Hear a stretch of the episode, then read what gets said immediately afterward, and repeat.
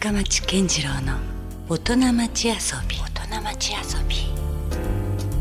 さあ、えー今週遊びに来ていただいているのは、えー歌舞伎俳優の、えー松本幸四郎さんです。今日はよろしくお願いします。よろしくお願いします。実はあのこの番組以前おお出にあのご出演いただいて5年半ぶりということですけどもう多分もうお忘れだと思いますけどね。いやいやそんなになりますかね。なかなかちょっとですね面白い話がたくさんその時も聞けてあの楽しかったんですけどもただ、まあ、この5年半ぶりということでいうと、まあ、間に、まあ、コロナが入ったりとかで、まあ、多分おそらく幸四郎さんも大変だったんじゃないかなっていうタイミングもあるかとは思うんですけど、い、かがでした？そうですね。あのやっぱりその当時ははい。いろんな制限があり、まあもちろんまずは舞台がえ劇場があ開けられないまあ、状態で、ストップする状態がね、はい。ありましたよね。でまあもう途方に暮れるしかないっていう気持ちだったのが、まあ、そうはしていられないと思ったりして、はい。で、まあ、歌舞伎の公演も、えーやっていただくようになって、はい。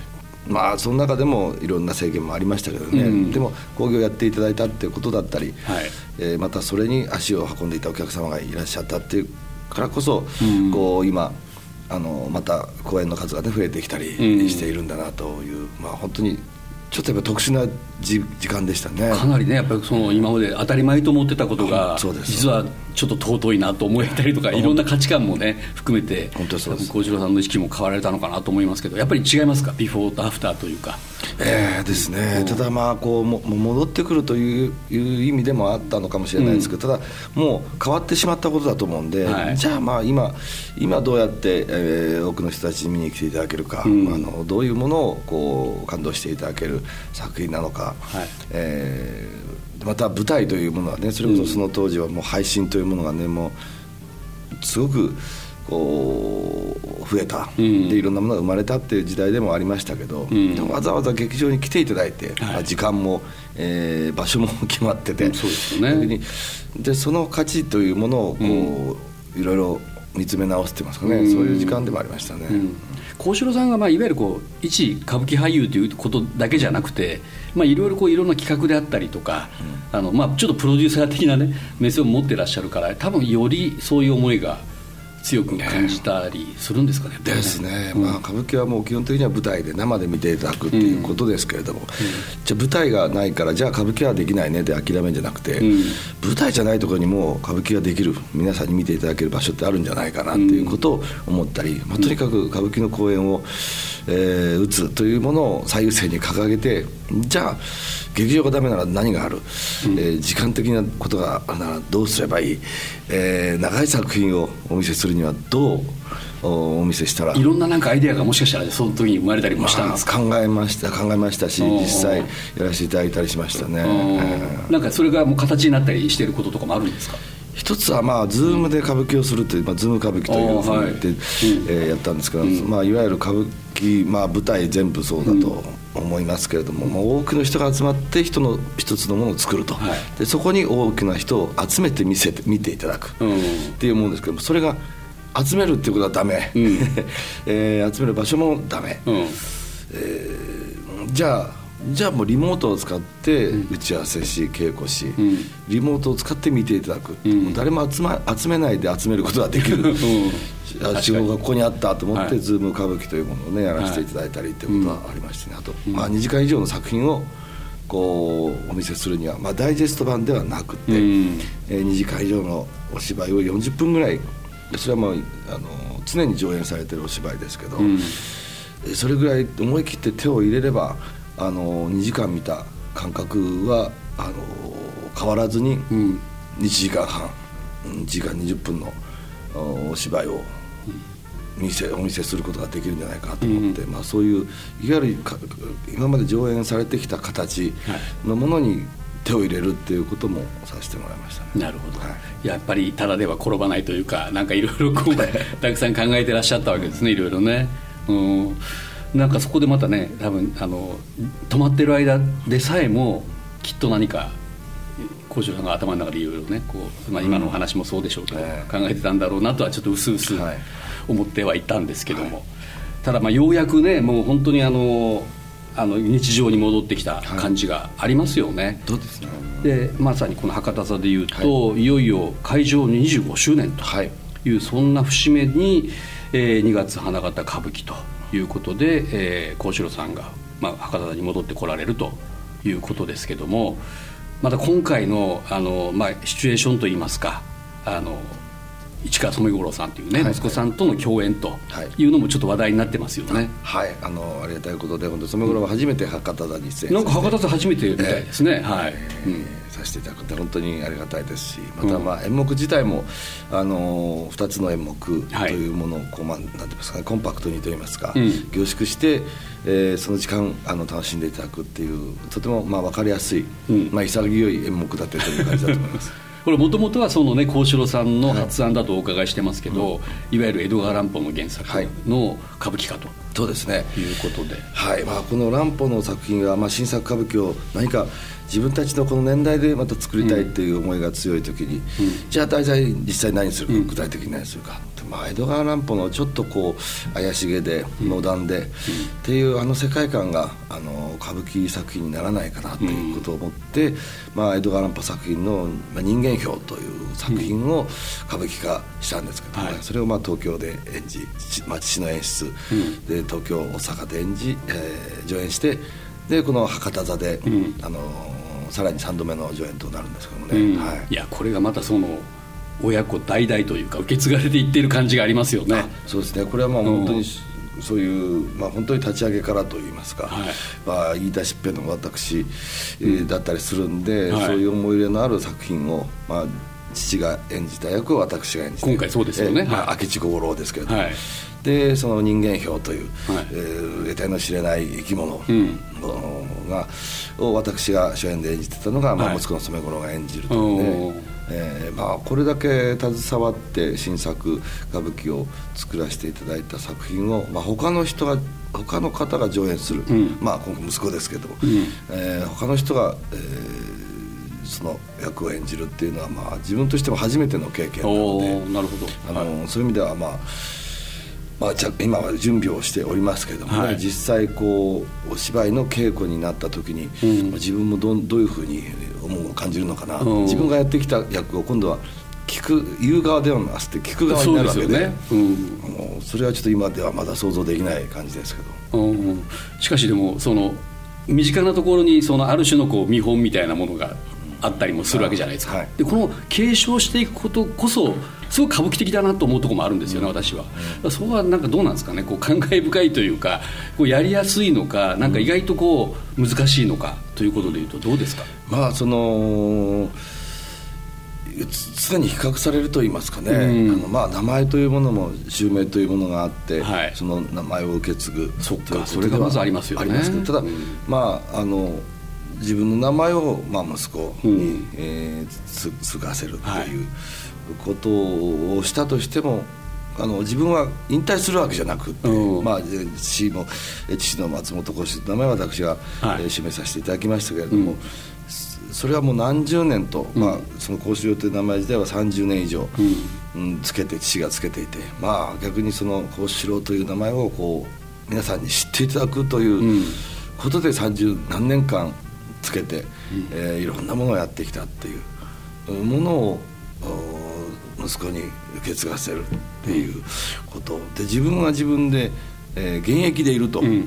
いうことなのでこれはもう比較してくださいって言ってるようなもので。そうですよね。ある意味そうか。役だけじゃなくて、はいはい。なのでまあそれは、まあ、それはあのすごく尊いものであったり、うん。えーしますけれども、まあ、実感としてはこう常に比較される、うん。うん設定で 自分は出てるということなんで。ある種の緊張感もありますよね、えーそこには。あのまあ、半端なことはできないな。と もちろん。まっさらからた作り上げるまっさらの最初の名前をつけてそれを皆さんにしていただくということも大変なことだと思いますけど、ん。まあ、逆に皆さんが知ってる名前を名前をん。違う自分がつけて、はい。あのこれからは僕が松本幸四郎だとん。いうことを皆さんに知っていただくには、まあ、ちょっと半端なことはできないっていう意識が生まれることでもあるのかなと思いますね。それはいいケミストリーというか、まあ、ですね、向上心だったりやりがいがあるうん。ことでもありますね、なるほど。いやそれにしてもその江戸川乱歩に目をつけるっていうところは僕すごいなっていうかああ言われてみたらすごいやっぱこうなんとなくこう勝手な思いですけど親和性をね感じるところもありますしこれ過去はそういうことをやろうとされた方いなかったんですか？江戸川乱歩はないんですね。おおなるほど。逆にそのさ江戸川乱歩の作品になってんじゃないかなっていうふうにうん。ぐらい思ってて、はい。まあ、これとこれをこれと歌舞伎を組み合わせたらっていうことが、まああのありえないっていうやり方やり方ってそういう題材もありますけど、僕は乱歩の作品はやってるんじゃないかと、うん。なんか自然なぐらいなね、ん。あの思いもありますけど、ええ。はい。いやだからそこも含めてなんですけどなんかその目の着眼点も素晴らしいんですけど、まあ、今回のですね「その江戸の闇怪しの鍵詰め」というはい。作品は、えーなんか見どころというか、はい。どうでしょうか小島さんの方から、そうですね。これまあ明智小五郎が出てきてそこにまあ世の中をまあ恐怖に陥れる存在といいますかね、そういう、えー人間票というものがあって、それと人間なのかどうかわからないぐらいなわからないですね、えーそのこう相対する、はい。まあ、対決といいますかね、そういうものが繰り広げられていく、まあちょっとサスペンスあり、まあ、対決とですので、まあ、いわゆるアクション、はい。あのーそういう、まあ、テンポのいい、えーお芝居で、うん。で、まあ、そこにはやっぱり歌舞伎的な手法、まあ、なんて言いますかね。こう音楽的であったり、まあ、音楽はあのいわゆるその三味線音楽っていうのは、まあ、ああの部分的にはあったりはしますけどベースには和太鼓をベースにして、ん。えー展開していきますしあそのまあもう得体の知らない人間表ですのでね、うん。こう人間的な動きではない動きをするっていう意味ではこうワイヤーを使った、えー演出があったり、うん。あのまあ、そういうあのなんて言いますかねこうまあススリリングをスリルを感じていただきながらのうん。歌舞伎作品ですのでねこうでもちろん原作があるお芝居ですので、はい。あのストーリーを追っていただく。まあ分かるあの分かりやすいと言いますか、うん。分かってドラマの展開が分かるっていうことはすごくお客様にとっては安心材料だと思うんでなるほど、うん。それはもうあの分かりやすいですし、うん。またそこでのこうあのいろんなこう仕掛けといいますかね、うん。そういうものもたくさんあったりする、うん。あの楽しいお芝居だと思います、うん。はい。歌舞伎ならではのじゃあエンターテインメントがもうふんだんにそうですね。そ盛り込まれているような。歌舞伎で紹介した江戸川乱歩の世界っていう感じます、いや博多座がとにかくまず初めてですもんねその江戸川作品が、はい。でしかも今回その幸四郎さんが初めて明智小五郎をはい。されるということも、まあ、これまた初お披露目みたいな、はいまあまあ、しかもそこに染五郎さんもまた絡んでくるというね、はいそこがちょっとね、まあ、4回目というのはありますけどもだいぶこう作品としてはこうブラッシュアップされてきている感じなんですか？ですね。もうそれこそその、まあ、父が演出したあの台本をもとに、まあ、新たに斎藤正文さんという方に演出に入っていただいてでもちろん役が、えー変わりますんでね、うん。もう僕の役を染五郎がするということだけでこうまた人間表が新たなね、こう肉付けをされてまた今までとは違う違う作品にはなってるわけですよね、演じる方も違うわけですから。ね。うん。まあ、その辺もちょっと楽しみですけど、さあえ今回はですね博多座会場25周年で、えー開催されます。2月花形歌舞伎に、えーご出演の、えー松本幸四郎さんをお迎えしています、あの前回、まあ、あの幸四郎さんにお話をお伺いした時にすごくやっぱり印象に残った話があってそれはもうご自身がもうその歌舞伎そのものでありたいみたいなねそのぐらいの熱い思いを語られていたのでやはりこうその歌舞伎愛というか、それはもう本当に何かぶれずに今まで僕はその幸四郎さんがねもう子供の頃から貫かれてきているなっていう話は前回もたっぷりお伺いできたんですけども、はますますって感じですか？その辺は。ですね。こればかりはこうぶれないというか言いますか変わらないですね。うーん。なんでしょうねその幸四郎さんにとってこの歌舞伎というのは。なんでしょうね、もうその意識する前からですもんね要はね。そうですね。環境としては。うん。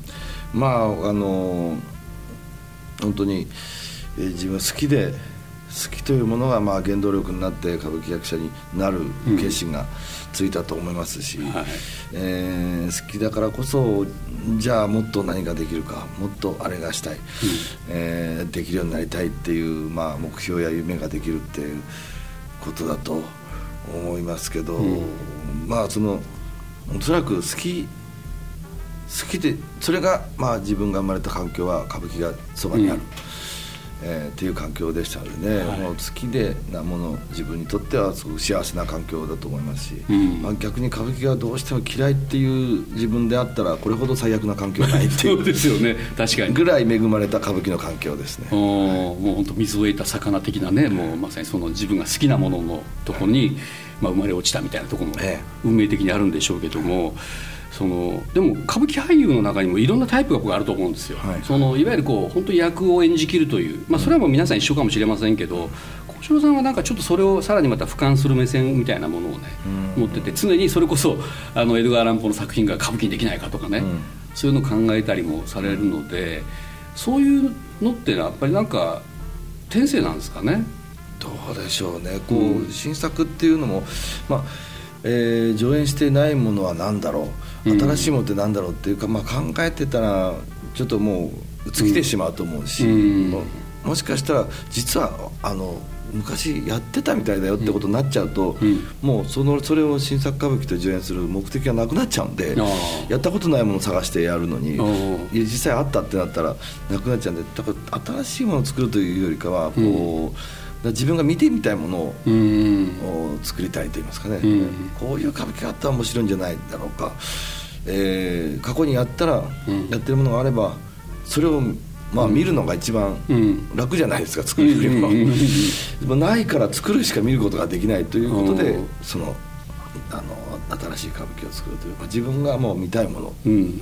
えーそれを多くの人に共有してもらいたい共有したいっていうそういう思いでやってますね。でもそこはすごく今ピンときたんですけどやっぱりこうご自身がやっぱりやり見たいものというのは多分だから一般のお客さんもある種通じてる部分だと思うんですよね。だからなんかその歌舞伎は伝統芸能だけにずっとその同じものがこう繰り返されてるように誤解されがちなんだけども実は毎回毎回されて新しくなってるからこそいまだにお客さんがねずっとこう歌舞伎はなくならないというか、うんそういうところがやっぱ結局皆さんがこうどんどん更新していってるんでしょうね。かもしれないですね。逆にそのもう本当に、えーまあ着物を着るということうん一つ自体日常ではない時代です、これはまあまあもうずいぶん確かに。昔からですけれども、うん。まあ、えー減ってしまってる現実もありますえーでしょうしね。うんただこう逆にそのまれというか、うん。そういう世界だからこそこうもう本当に知るっていうことが簡単にというか、うん。あの情報を得やすい時代ではあるんですけど、うん。なかなかどうやっても知らないどうやってもうん。簡単にできるものじゃないっていうものが逆に逆に少ないからこそまあそれが武器になる時代じゃないかなと。あもう全然知らない世界うんを、に飛び込んでみませんかっていう、うんそしたらもう歌舞伎っていうのはもうなん。か堂々としたこう、うん独特の世界がうんありますので、うんあの逆にそういうふうに捉えていますね。なるほど。ね意外とだからその初めて見る方が、まあ、もちろんいらっしゃるでしょうけども、そこが実はすごく大事な部分かもしれないですよね、うん。でも多分その人にとってもなかなかなインパクトというか衝撃は絶対ありますよね歌舞伎を生で見るっていうことはね。と思いますね。うん。でまあ今回の作品、まあ、うん。二演目、えー乱歩歌舞伎と、はい。まあ、舞踊劇があるんですけども、はい。どっちまあ、乱歩歌舞伎に関してはその、あのーまあ、私がまあ言い出しっぺで父が演出して作り上げたう。まあ、これまたオリジナル作品ですけどね、もう3回目のこの作品としては上演ですし、はい。またあーもちろんもう一つの「宇野殿様」という踊りはうん。歌舞伎では上演したことのない、あそうなんですか。今回初めて上演するこちらのじゃあお話ももうちょっとわあのお伺いしてもいいですか、ええうん。踊りですし、まあ、はい。これはもう本当に主人と家来のはい。この2人が主人公といいますか2人のお物語が展開していくもので、これはもうひたすら笑っていただく。あそうなんですか、はい。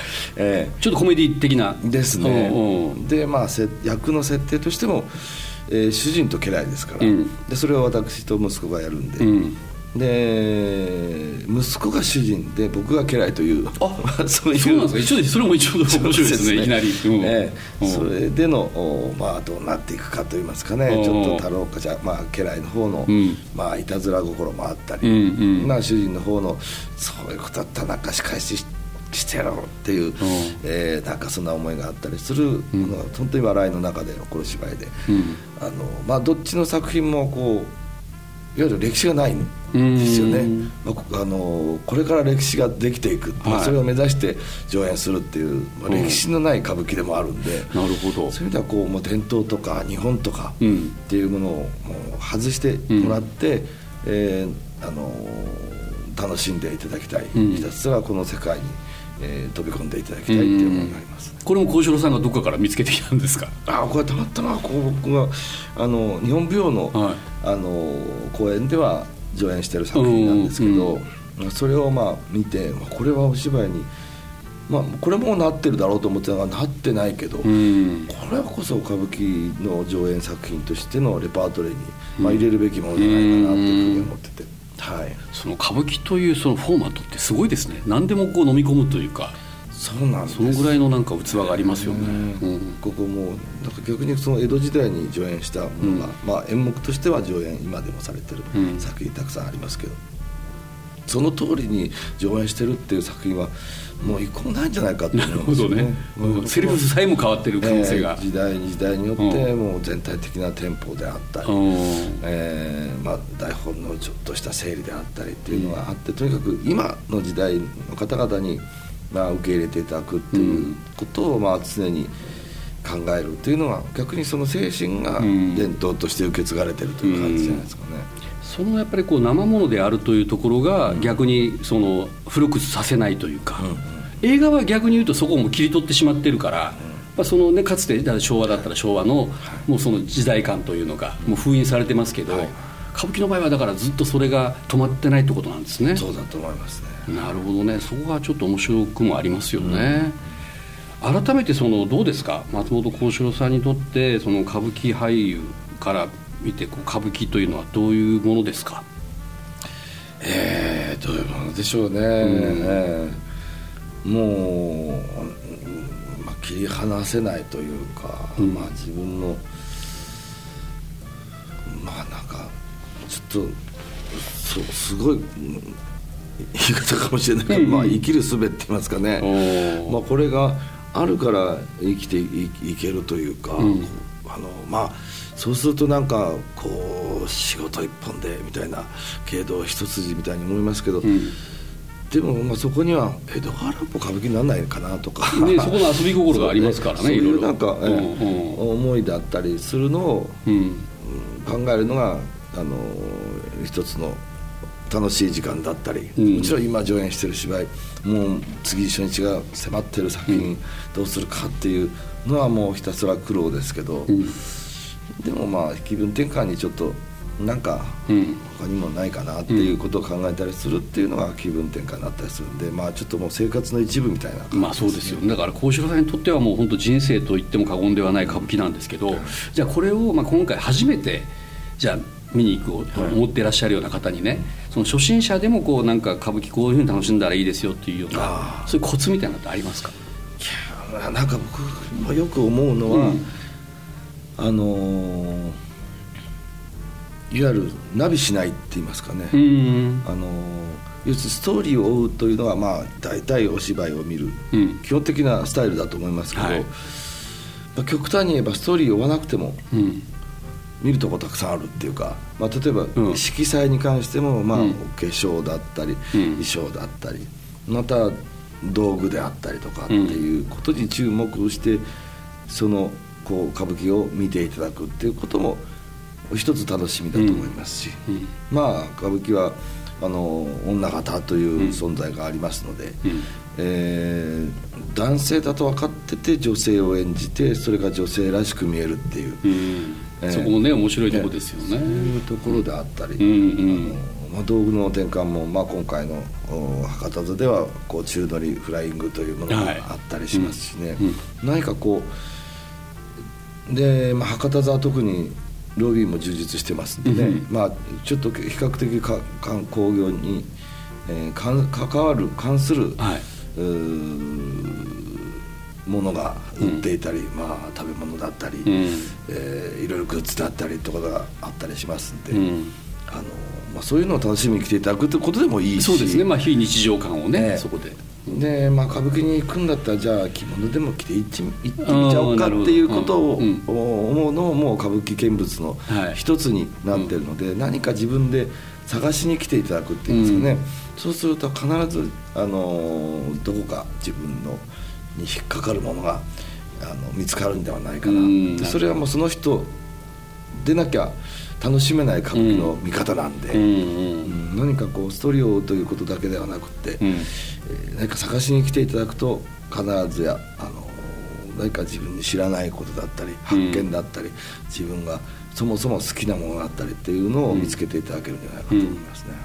ということはもう下手にこう予備知識も持たずに、そういうこう歌舞伎の専門的なことも知らずに、はい。来ても全然むしろそっちの方が発見がいっぱいあるんじゃないか。ある可能性もあるし。とま客席からもね大向こうという、まあ、役者に何か一つ決めポーズがあると、ん。まあ僕私の場合では「ゴライヤー」ですのでうんうん「ゴライヤー」っていうあの本当に3階の一番上から大きな掛け声がかかって、もういつか行ってみたいとは思うけど なかなかもう皆さん絶妙なタイミングでパッてこうそうですね。ね参加してる感じですよね。当事者的にね、劇場に何かを見に行って、うん。上演中に、まあ、3階席だったら隣に座ってる方かもしれないんで、ああ大向こうさんが、うん。隣で大声を出すなんてそれはもう普通あの逆にびっくりしますよね。びっくりされるし普通だったら引っ張り出されますよね。ま あそうですね。大声出したらね。大声出したら。うん。それが逆にその歌うん。舞伎の臨場感と、うん。あの客席と舞台のこうまあ掛け合いのようなものですので。いや本当コールレスポンスですよね、えー言ったら。だからそういう空間にね、うん。あの来ていただきたいと思いますね、うんうん。いやなんかやっぱそういうだからこそ余計こうその2みたいなねもう寿司屋さんとかもそうかもしれないけど、じゃない知ってないといけないかなと思うけどもでもむしろもう全く知らないはで飛び込むっていうのもある全然いいんですねじゃと思いますね。はいそれが少ないと思いますね今。あああそっか、今それこそ YouTube とかでねあらかじめなんとなく行かなくてもありとあらゆる情報が得られますの行った人よりも詳しかったりするじゃないですか。もう遮断しないともう入ってきてしまうぐらいなええ。時代ですよね、はい。うん、そうするともうやっぱりあのもう無で来てくれとはい。いうところもありますかじゃはい。もうぜひぜひそのファンタジーの世界に、うん。あのー引っ張り込んでいきますんでね。なるほど。ええぜひ、えーいらしていただきたいです。それはちょっと心強いあの背中を押してもらえるんじゃないですかね。まあとにかくじゃああのその今回また2月にはい。2演目ありますから、はい。それの親子共演をね、はい。また楽しめるという舞台でもありますのでね、そのあたりはぜひ皆さんも、えー注目してほしいところです。さあ、えー今週遊びに来ていただいているのは、まあ、5年ぶりとなりましたけども実はこの番組自体が10年目を迎えていろんな節目でですねご登場いただいて本当にあの感謝してますというかありがとうございます。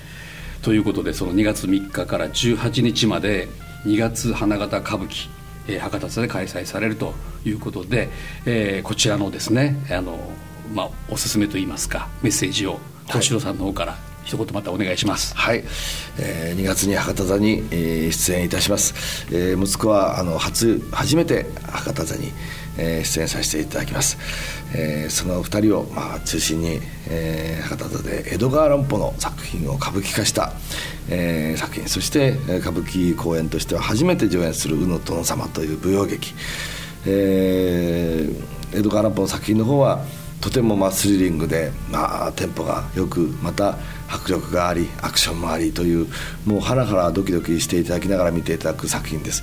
でもう一つの「宇野殿様」というのはまあ一点とにかく笑っていただく踊りです、えーその2つのね思いまたその五感で楽しめるお芝居ですので、えーぜひとも2月は博多座の方にいらしていただきたいと思います。よろしくお願いします。はい、えー博多座が開場25周年ということで、あの幸四郎さんは実は12回目のご出演ということでかなり頻度高いですよね。そうなんです。そんなに出てる記憶がないっていうか 間違いじゃないかと思って。いやいやもうこれ確実に記録残ってますよ。